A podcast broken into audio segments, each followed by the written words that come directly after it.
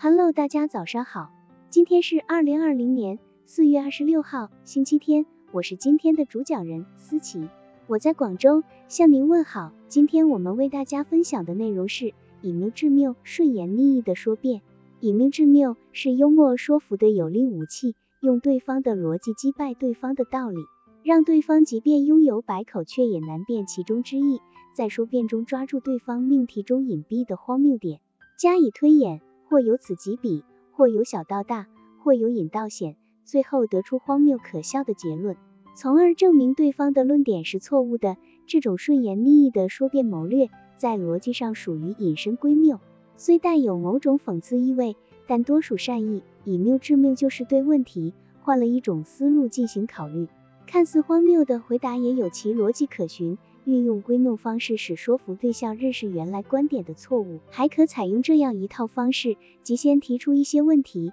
让对方谈自己的见解，即便对方说错了，也不要急于直接指出，而要不断的提出补充的问题，幽默的诱导对方由错误的前提推到显然荒谬的结论上，使之不得不承认其错误，然后再设法引导他，随着你的正确的思维逻辑。一步一步通向你所主张的观点，达到劝导说服的目的。鲁迅的文章尖锐犀利，一手法最经典的便是笑斥男女大防。有一次，一个地方官僚禁止男女同学、男女同泳，闹得满城风雨。鲁迅先生幽默地说：“同学同泳，皮肉偶尔相碰，有碍男女大防。不过禁止以后，男女还是一同生活在天地中间，一同呼吸着天地间的空气。”空气从这个男人的鼻孔呼出来，被那个女人的鼻孔吸进去，又从那个女人的鼻孔呼出来，被另一个男人的鼻孔吸进去，小乱乾坤，实在比皮肉相碰还要坏。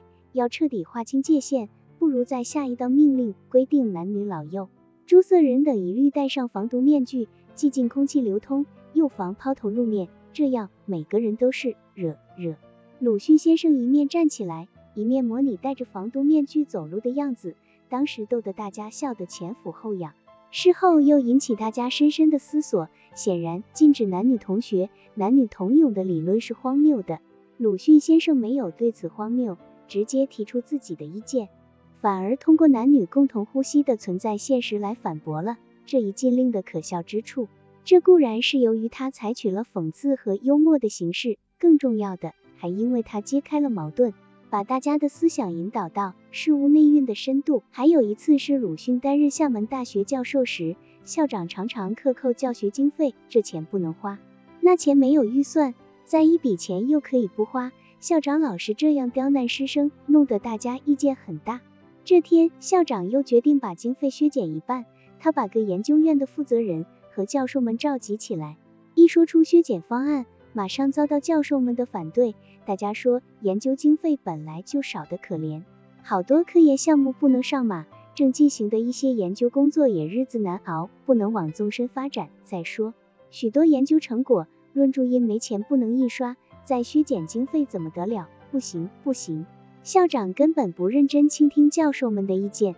他强词夺理说，对于经费问题，你们没有发言权，学校是有钱人掏钱办的。只有有钱人才可以发言，在这个问题上，应充分尊重有钱人的意见。校长话音刚落，鲁迅霍地起身，从长衫里摸出两个银币，啪的一声放在桌上，说：“我有钱，我有发言权。”接着，他立陈经费只能增不能减的道理，论据充分，思路严密，无懈可击，博得校长哑口无言，只得收回主张。教授们胜利了。鲁迅先生在这里幽默的。将校长所说的钱及财富广义的钱，偷换成一分二分零花钱的狭义的钱，从而以两个银币的钱为引子，提出了自己的理由，使校长无话可说。巧以对方的谬论“有钱人才有发言权”为根据，将自己的小钱掏出来拿到发言权，既诙谐又讽刺，还能把意见表达出来。鲁迅不愧为一代大文豪，